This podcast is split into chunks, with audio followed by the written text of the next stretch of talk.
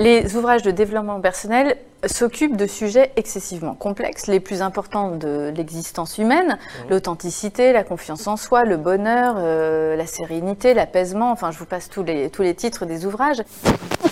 On traverse une crise de sens, c'est presque une banalité de le dire. Et donc, prétendre s'occuper, traiter de ces thèmes-là avec des outillages et des recettes comportementales, c'est de toute façon voué vain d'avance. On ne va pas euh, réduire le bonheur à cinq leçons. Alors, les titres des ouvrages, c'est ça. C'est comment être heureux en cinq leçons, les cinq clés de l'épanouissement personnel, les six clés de l'optimisme, comment réussir sa vie en trois étapes. Aujourd'hui, on poursuit notre réflexion sur le développement personnel et les nouvelles spiritualités. Et puis, parce qu'on n'est jamais trop de trois dans une conversation, on a décidé d'inviter avec nous Marx, Walt Disney et De Funès pour voir ce qu'ils en pensent. En vérité, je vous le dis. Nous devons revenir au centre. Real life for your eyes.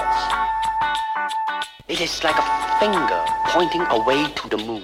Bonjour, bienvenue dans Sagesse et Morito, le podcast où le monde et nos convictions s'interrogent, s'enrichissent, se critiquent à la lumière de la sagesse biblique. De Bruxelles à Montréal, en passant par la France et sa capitale, Christelle, Jean-Christophe, et Léa vous invitent dans leur conversation à la recherche de l'essence au-delà des apparences.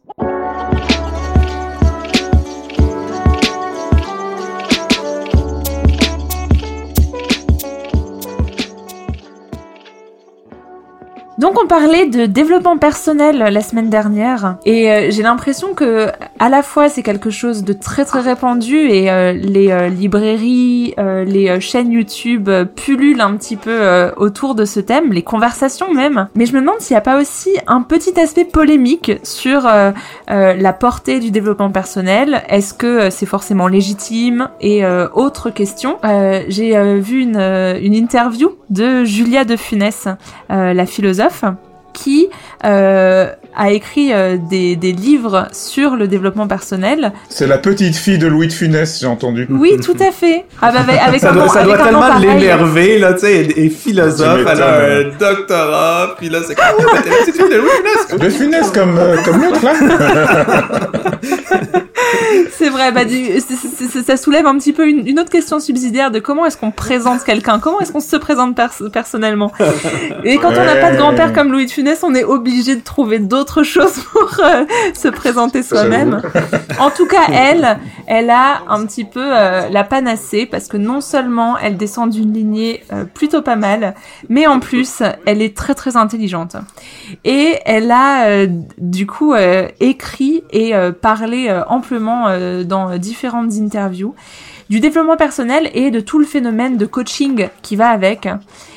Et en fait, elle, hmm. elle, est un petit peu lapidaire dans sa, dans sa, sa critique euh, de, de ce, ce phénomène. Elle, elle, elle, dit, pour résumer, que euh, bien souvent, euh, tous les livres de développement personnel euh, qu'on avait un petit peu évoqués dans l'épisode précédent utilisent des, des mots très simples qui vont pas forcément apporter des concepts très très profonds, qui a un jeu sur l'affect et sur la proximité avec le lecteur. En fait, tout, tout un, un ensemble de jeux de langage pour te faire aimer ce que tu lis sans que du coup tu puisses te rendre compte que dedans, il y a euh, une réduction de euh, la vision du bonheur et un ensemble de euh, thérapies qui sont réduits à des formules. Et le bonheur en quatre points et euh, comment appliquer euh, deux trois outils pour enfin découvrir le sens de ta vie. Des, des formules avec des petits mots anglais en plus. Hein, avec des petits mots anglais, oui, bah, parce que.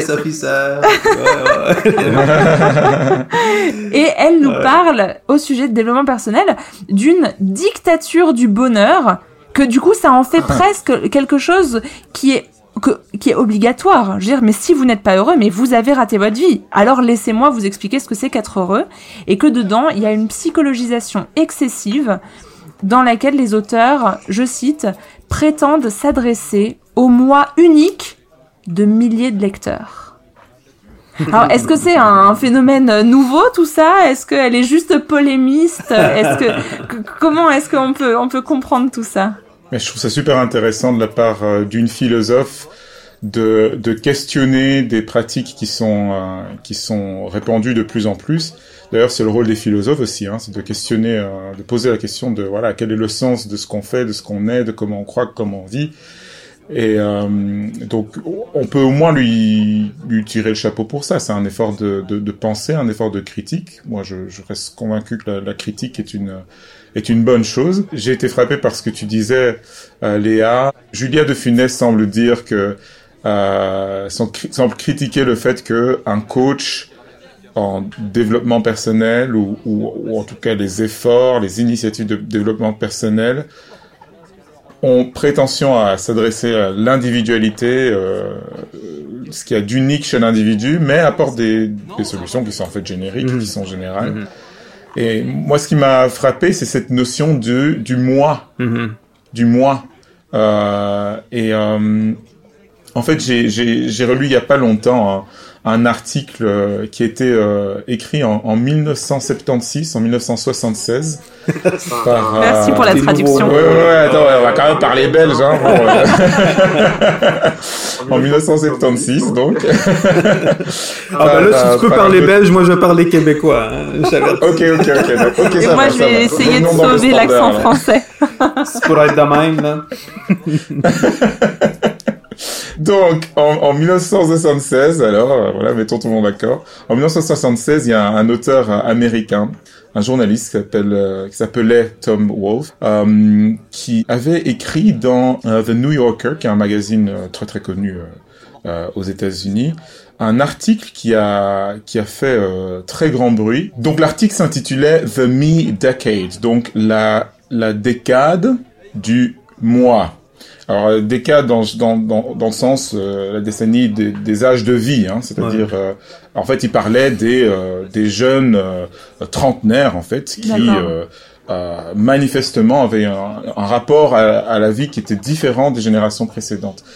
Et là, ça, ça, ça, assez, ça, a été publié quand ça? C'est les trentenaires en, de en... maintenant ou les trentenaires des années 90 Non, c'est les trente des, des, des, années 70. Oh boy, ok. Fait donc, les, les boomers, on, on parlait, donc c'est ça, c'est ça. Donc il, il, il l'écrivait sur des jeunes qui, ben, qui étaient jeunes dans les années 70 mm -hmm. évidemment.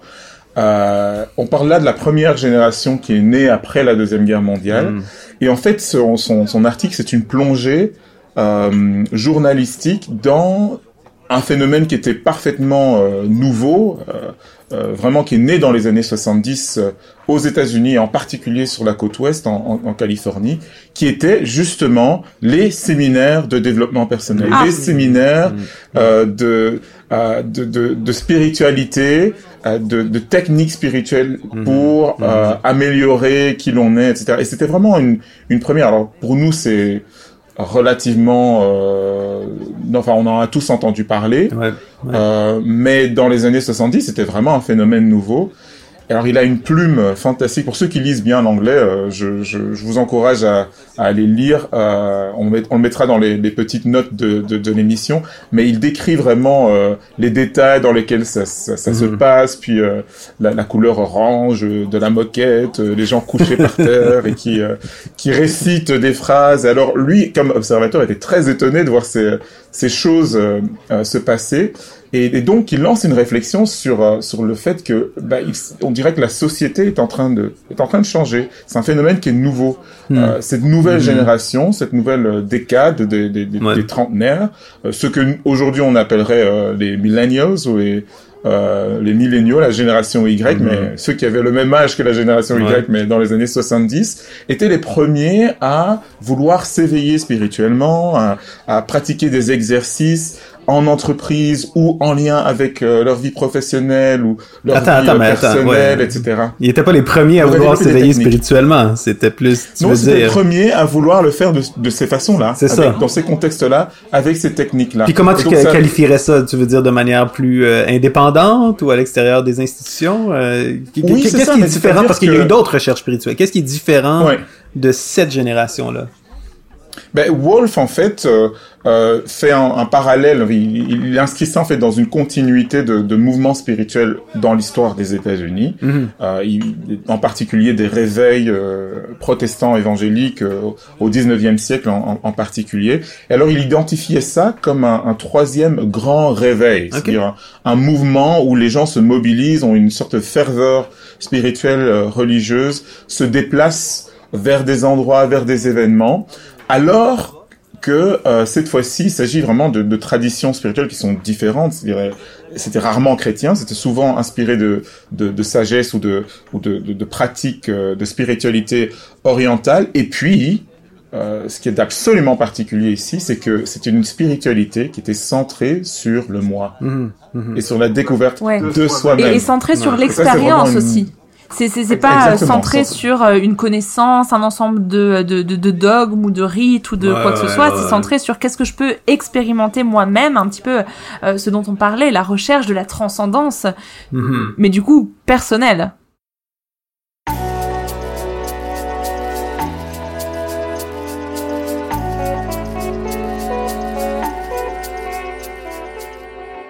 tout ça pose ça pose question en fait. Le fait de faire ce bond en arrière, hein, ce que tu Ouais. la, la critique de Juliette Funès là, euh, et le lien que, que je fais avec euh, avec Tom Wolfe, enfin, ça nous aide à voir en fait Mhm. que bah, les phénomènes qu'on est en train de vivre, euh, ils ont comme ils, sont, ils ont un contexte historique Oui. en fait. Oh, ouais, ça n'a pas toujours été historiquement. comme ça. Ouais.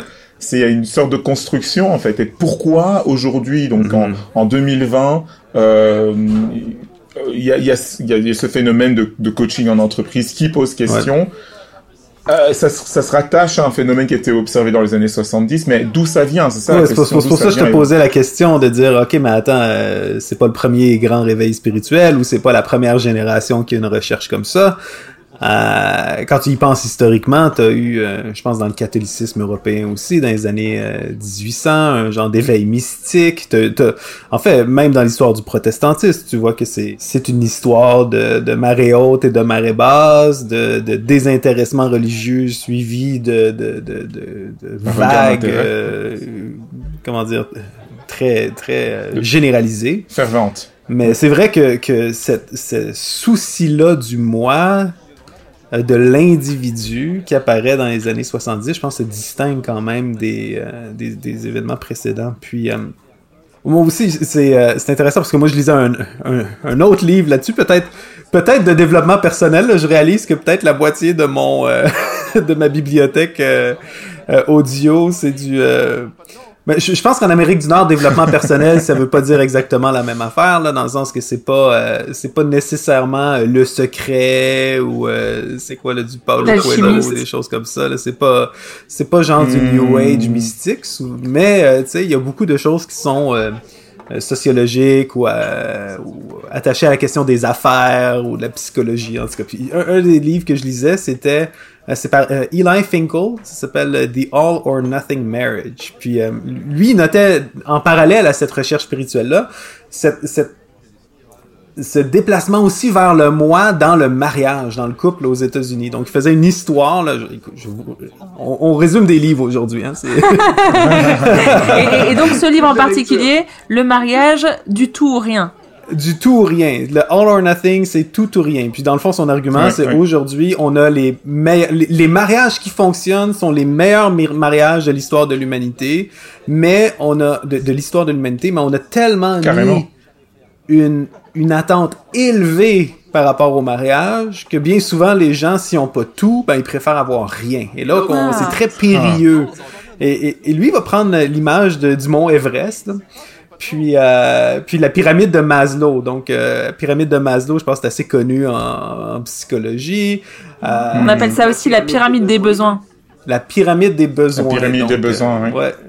Donc, vous savez, à la, à la base, c'est les besoins, je pense, physiologiques, là, manger, respirer, avoir chaud, euh, la sécurité, par-dessus la sécurité, euh, le sentiment d'appartenance, l'amour, ensuite l'estime de soi, en tout cas, on pourrait faire un épisode sur l'estime de soi, puis euh, Mhm. le sommet de la pyramide, euh, le sommet du mont Everest, c'est euh, le... J'oublie tout le temps le Moses de mots parce que je le lis en anglais. C'est le, Accomplissement de l'accomplissement soi. de soi. L'accomplissement de soi. Self-actualization. Je trouve en anglais c'est plus vivant. C'est comme euh, tu, Oh, tu, et- tu sais, tu actualises Ouais, ouais, ta ouais, page ça, là parce que tu actualises ton soi. tu sais. Puis euh, Ok. puis il dit Le comme quand on, soi. Ouais, le rafraîchissement. Puis, euh, L'auto-mise à jour.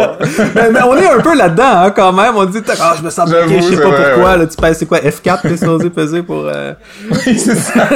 pour t'auto-actualiser. Mais, mais ce qu'il va dire, c'est que c'est comme le mont Everest, dans le sens que, bon, euh, quand tu, tu montes la base du mont Everest, c'est pas si dangereux que ça, mais quand t'arrives en haut, c'est très périlleux, euh, t'es à court Hmm. d'oxygène. Les couples, il y a 200 ans, euh, se concentraient sur le bas de la pyramide. Donc, c'est-à-dire, il donne l'exemple, mettons, du père d'Abraham Lincoln, qui, euh, euh, quand il a perdu son épouse, qui est morte en, accouchant, je crois, euh, dans l'année, il était remarié avec une autre veuve parce que à l'époque, pour un, agriculteur du, de la frontière américaine, vivre tout seul, que ce soit pour un homme ou pour une femme, c'était extrêmement difficile et extrêmement coûteux là, tu sais, de préparer la nourriture, de faire, euh, de, de- de- de nettoyer les vêtements, puis en même temps de cultiver une terre, de couper du bois, c'était tellement intensif en termes de temps. Ouais, c'était indispensable d'être marié. Tu avais besoin de faire équipe. Donc, Ouais, ouais. qu'est-ce que tu cherchais dans un couple ou dans un conjoint ou une conjointe, c'est qu'il était capable d'accomplir les tâches qui étaient euh, souvent socialement, mais aussi biologiquement déterminées à quelque part. tu sais. Donc, euh, donc le mariage euh, jusque dans les années euh, 1800, ben si ton mari euh, était pas alcoolique, puis il ramenait de la nourriture à la table, puis si ta femme était pas euh, euh, je sais pas, chétive et malade, puis était capable de nourrir des enfants, puis de te faire des, des, des, des- tes futurs ouvriers ou ta descendance, c'était un bon mariage. tu sais. Puis tu restais dans ce mariage. Mais non, mais les attentes étaient basses, mais ils étaient solides. tu sais. C'est- C'était difficile d'être un mauvais mari ou une mauvaise femme. Puis, euh, vers la période victorienne, on commence à, à apercevoir ce désir du mariage romantique. C'est-à-dire que la plupart des mariages, on s'attend à ce que le conjoint ou la conjointe, comment dire, remplisse les besoins physiologiques de base, mais aussi que la société remplisse ses besoins physiologiques de base. C'est plus facile vivre tout seul, rendu à la fin des années 1800 dans certaines classes aisées, parce que, bon, ben, se nourrir, se chauffer, euh, les travaux domestiques, c'est de moins en moins euh, important ou euh, intensif en termes de temps. Donc, Et donc ça, ces valeurs, se sont installées plutôt à la fin, vers la fin du 19e siècle dans les sociétés occidentales. Ouais, c'est ça. Puis on a, on a la vision de l'amour un peu à la Disney, là, où euh, je recherche le prince charmant, la princesse. Mais il y a une raison pourquoi c'est des princes charmants puis des princesses, parce que c'est juste les aristocrates qui pouvaient Oui. euh, rêver à l'amour jusqu'à un certain ouais. temps, tu sais, jusqu'à la- et, et, et donc, parce que eux avaient leurs besoins euh, fondamentaux étaient comblés. hein. Exactement. Quand t'as faim, puis t'as tout puis t'as peur de te faire euh, tuer par euh, la tribu d'à côté, euh, ben Mm. la romance, c'est peut-être quelque part dans ton, dans tes espoirs, dans ton imaginaire, mais c'est vraiment à l'arrière-plan. tu sais. Oui, c'est ça. Le, dernier, le cadet de tes soucis. ouais. Le cadet de tes soucis. Donc, à partir de- du moment où ce que, bon, les besoins physiologiques sont remplis, là, on commence à voir, bon, dans le couple, on recherche l'amour, on recherche, le, il va appeler ça le companionship marriage, comme de chercher un compagnon. Une compagne. Donc, avant de se marier, on va dater, puis on va être sûr qu'on aime la personne, puis que la personne nous aime, puis elle nous fait vivre des papillons, des choses comme ça. Puis, euh, puis on espère maintenir ça tout au long du mariage. Puis le conjoint, la conjointe devient quelqu'un avec qui tu vis des expériences. Donc c'est vraiment comme un, un voyageur à tes côtés. Puis c'est- ironique parce que c'est en même temps qu'on développe l'industrie du tourisme, puis des choses comme ça. Puis donc un bon mari, c'est quelqu'un qui t'amène euh, à, à- qui t'amène en Floride. euh, ben, en tout cas, chez nous c'est la Floride ou même à l'époque c'était peut-être le Maine. Là, qui t'amène à Hogan Quit l'été avec les enfants. Ça c'est un bon mari. Ça c'est une bonne femme. On va vivre des expériences ensemble. Puis, puis il va noter qu'en même temps que la me-generation que tu notais tout à l'heure par rapport aux années 70, là, on va voir un autre changement, une troisième phase dans, dans les attentes que les gens ont par rapport au mariage. Puis c'est le... euh, le, le- Colin de Bin, j'ai encore oublié le mot. Accomplissement de soi. L'accomplissement de soi, c'est que tu cherches un conjoint ou une conjointe qui va t'aider à devenir la meilleure personne que tu peux être. Ah, Euh, tu veux toujours les, les, les, les- les choses de base? Est-ce que tu ris de mon accent encore? euh? Non, c'est ton câlin de ville, là, ça va, ça va éclater. Ça ouais. va éclater, ouais. Hashtag. Ah, de de Bin. Euh, Pardon. ah, c'est bon, c'est bon, c'est bon. Euh, on peut pas, on peut pas euh, sortir le québécois du québécois. Puis il faudrait pas non plus. Euh, Non, non, non, non, non. donc, euh, où est-ce que j'en étais? La, la... Oui, c'est ça, on cherche un, un conjoint qui va euh, nous permettre de devenir la meilleure personne, de nous accomplir nous-mêmes. Puis euh, l'exemple qu'il va donner, c'est le film euh, Eat, Pray, Love. Je sais pas c'est quoi, que- comment c'est. En plus, Ah oui, Mange, prie, aime. Mange, Prix, M. Bon, pas compliqué. Ou... Euh, Pour une fois, le titre a été bien traduit. Non, mais des fois, Voilà. les titres sont pas traduits pareil en- au Québec puis euh, en Europe. Ouais. Donc, euh, faut faire attention. Euh, Mange prix M, puis, euh, c'est puis- et, et ça c'est pas juste un- une fiction, c'est comme basé sur une euh, autobiographie d'une femme qui a un mariage euh, euh, romantique, un mariage euh, satisfaisant au niveau physiologique, mais qui cherche quelque chose de plus. Donc elle va quitter son mari, elle va partir en Inde, faire à bois. Elle va faire un, un genre de, de voyage de découverte spirituelle pour trouver quelqu'un d'autre après qui est comme euh, qui, qui, qui, qui l'a fait chavirer. Puis euh, l'auteur va noter que je pense cinq ou six ans après le film, c'est ce nouveau couple-là qui s'est formé. Finalement, encore une fois, elle le quitte, puis elle recherche quelque chose de, de plus grandiose, quelque chose qui va l'aider à devenir euh, la personne qu'elle désirait. Donc, tout ça pour dire que euh, ce souci-là du Me Generation sur le bonheur, mais pas n'importe quel bonheur, pas le bonheur qui est euh, justement un, un, plat de bine bien chaud euh, sur le bord du foyer, ou qui est pas le bonheur non plus d'avoir quelqu'un à qui tenir la main pour euh, se promener au parc, mais qui est vraiment le bonheur de découvrir la vraie personne que t'es, euh, c'est deux, c'est- c'est le même phénomène, c'est le même phénomène social, psychologique. Et ça aussi, c'est basé dans euh, un ensemble de, de, de courants ou de, de conditions qui sont particulières à notre époque, euh, tant au niveau économique qu'au niveau de la production.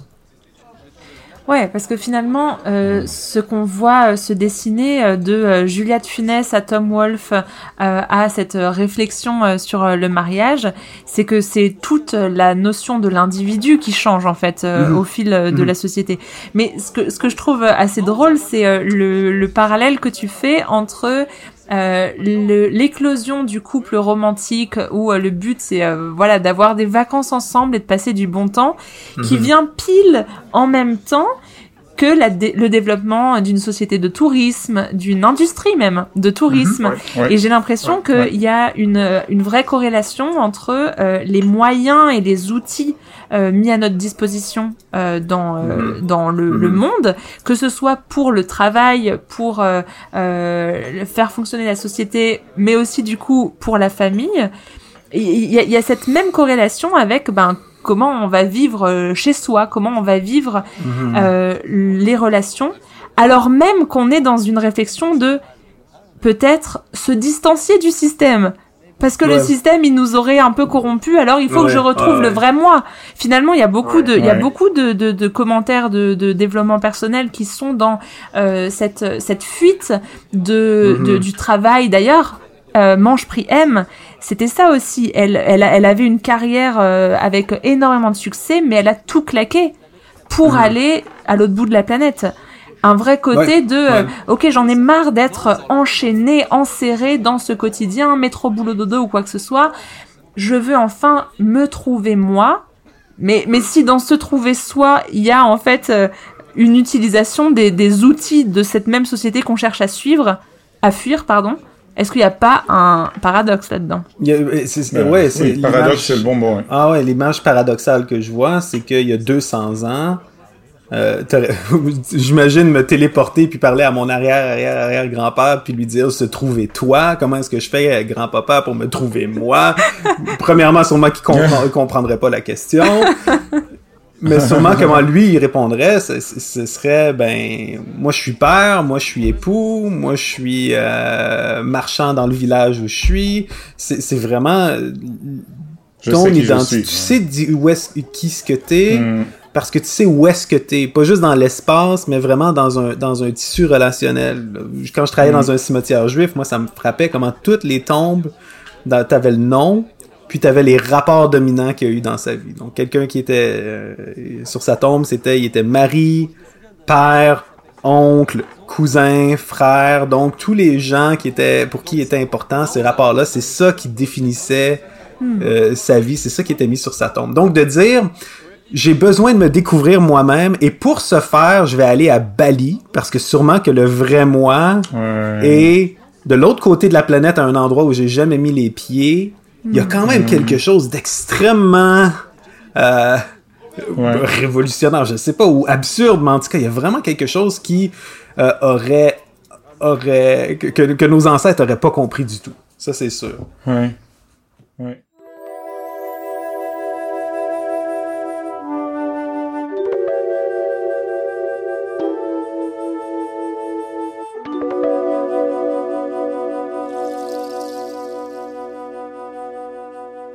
C'est quand même une question euh, qui, euh, qui est étonnante et qui pourtant fascine. hein. Comment, comment être la personne que je dois être, en fait. Euh, bon, on peut pas retirer de, de, de, de notre cœur, de notre esprit. Enfin, je suis sûr que nous trois aussi, on s'est posé ces questions. Ah ouais, hein. Euh, carrément. on vit, on vit à une, à une période où les gens se posent ces questions parce qu'on vit dans un système qui nous questionne par rapport à ça et qui malheureusement euh, bon, ça c'est la critique euh, marxiste euh, classique, hein, euh, c'est que le système, euh, le système capitaliste dans lequel on, on, on vit a la fâcheuse tendance à, à récupérer les, euh, à- à ce qu'on met en, en, en œuvre pour échapper à ce système. Donc, euh, donc euh, évidemment, comme tu le disais, Léa, euh, euh, comme dans Mange Priem, la, la, la quête de la découverte de, de soi Ouais. et du sens de sa vie et de la personne qu'on qu'on doit véritablement être, ben elle passe la plupart du temps, c'est un peu ce que Juliette Funès critique, elle passe la plupart du temps par des transactions avec des coachs, euh, souvent en entreprise, euh, pour savoir comment s'améliorer, devenir plus performant, etc. Et donc devenir... C'est une business, là. Ouais. Oui, ça devient un business et c'est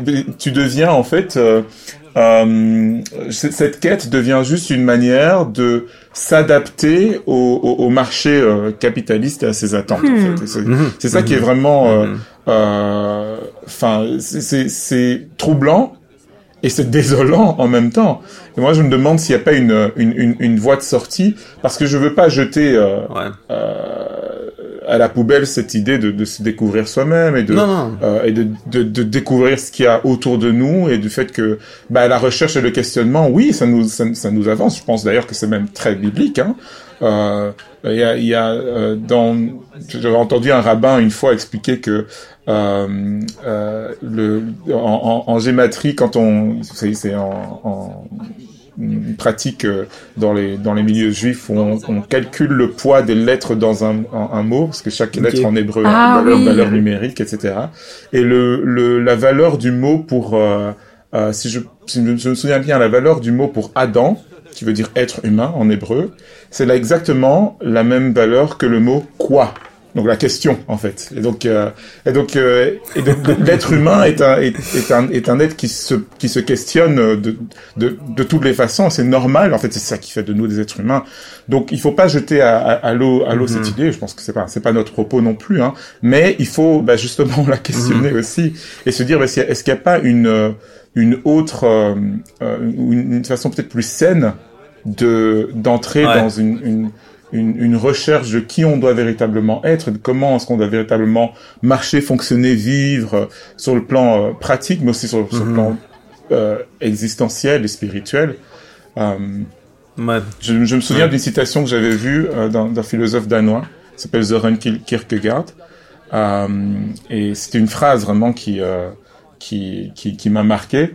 Euh, et, et je sais que tu la connais, JC, euh, spécialiste de Kierkegaard que tu es. Ouais, ouais. C'est cette, cette, euh, cette phrase qu'il avait écrite dans son dans, dans un, un, un journal intime, il disait euh, avec l'aide de Dieu, je vais pouvoir devenir moi-même. Et ça, c'est vraiment une autre perspective, c'est de se Mhm. dire, mais Mhm. je vais Mhm. pas entrer dans une euh, transaction ou me mettre sur mes épaules une, une, pression euh, incroyable pour pouvoir dé- découvrir qui suis ou appliquer des techniques de façon technicienne, euh, euh, etc. Mais je dois entrer dans une relation. Et un, un- autre philosophe français, Paul Ricoeur, qui qui dans soi-même comme un autre, hein, une de ses grandes thèses, avait avait établi le fait que ben, la construction de qui on est, de notre identité, de notre être, elle passe nécessairement par le rapport à l'autre. Euh, elle passe par la relation à l'autre. Mhm. Et euh, elle passe par la relation à l'autre avec une majuscule. Et, euh, Mais d'ailleurs, oui, ce qui est intéressant, c'est que euh, si ça pourrait choquer quelques personnes euh, d'entendre un, un Kierkegaard dire ben c'est seulement en connaissant Dieu que je vais me découvrir moi-même, si ça pourrait euh, paraître un petit peu euh, euh, impossible en fait euh, ou, euh, ou illusoire. Mhm. bah en fait, est-ce que c'est pas la même euh, euh, démarche qu'on a dans euh, le développement personnel Sauf qu'à la place de Dieu, on va avoir l'auteur du livre que je vais lire, le coach que je vais aller voir, le, la, la personne qui va me donner les clés pour découvrir qui je suis. Parce que finalement, est-ce qu'on peut faire sans l'autre?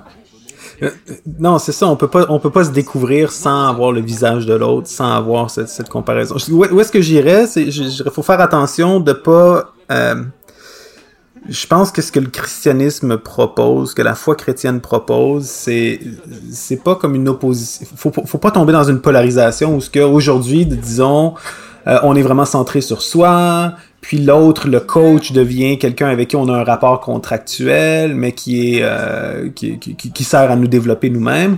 Euh, puis on devrait retourner euh, à comment c'était dans le passé, où c'est des institutions dominantes qui vont nous déterminer à notre place euh, qui est-ce qu'on est?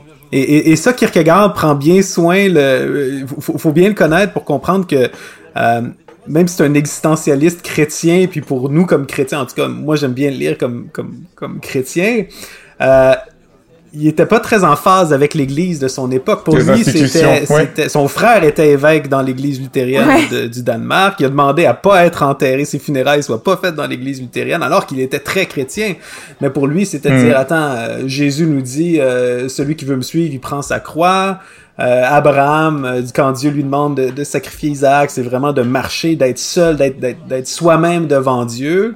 Puis il dit, bah aujourd'hui, euh, tu n'es chrétien, puis en fait, c'est plus difficile de, de sortir de l'Église que d'y entrer. Euh, Ça fait aucun sens. Donc, c'est, ni quelque chose de centré sur soi, où les relations deviennent des relations contractuelles, ni quelque chose qui nous emprisonne à l'intérieur d'institutions dominantes qui prennent des décisions à notre place. Mais chez Kierkegaard, puis je pense dans la foi chrétienne, c'est vraiment cette idée-là de rencontre, la quête de l'homme, si tu veux, c'est comme il y a un psaume, qui nous fera vo- voir le bonheur? J'ai plus de joie qu'eux, ils en ont quand abondent le- le- le- les récoltes, le mou et le froment. Il y a vraiment cette idée-là de dire, c'est l'autre qui va nous transformer, et cet autre avec un grand A, comme tu disais, Christelle, c'est Dieu. Puis être soi-même devant Dieu, c'est une quête. C'est difficile. C'est, pas Mhm. quelque chose qui se fait tout seul, mais en même temps, c'est une grâce. C'est pas quelque chose qu'on accomplit par qu'est-ce qu'on fait. C'est quelque chose qu'on, qu'on expérimente en se décentrant de Oui. nous-mêmes. Et ça, c'est extrêmement libérateur. Surtout pour nous aujourd'hui au 21e siècle, Ouais. de vivre une vie où ce que finalement, on est capable de se décentrer de notre souci de soi. Et ça viendrait aussi répondre à certaines aspirations euh, de fuir le système, de fuir le, le, le, le quotidien, de fuir toutes ces choses qui nous oppressent. Parce que justement, Mhm. ce décentrement de soi, et, et, et donc aussi de ses problèmes, et donc aussi de ce qui nous semble être des montagnes, mais finalement, Dieu est la montagne encore plus grande que toutes nos montagnes. Et en, cherchant à atteindre cette montagne, peut-être que on se trouve aussi nous-mêmes Sagesse et Morito est un podcast Imagodei. Vous pouvez nous écrire à contact.imagodei.fr et nous retrouver sur les réseaux sociaux et vos applis de podcast préférés.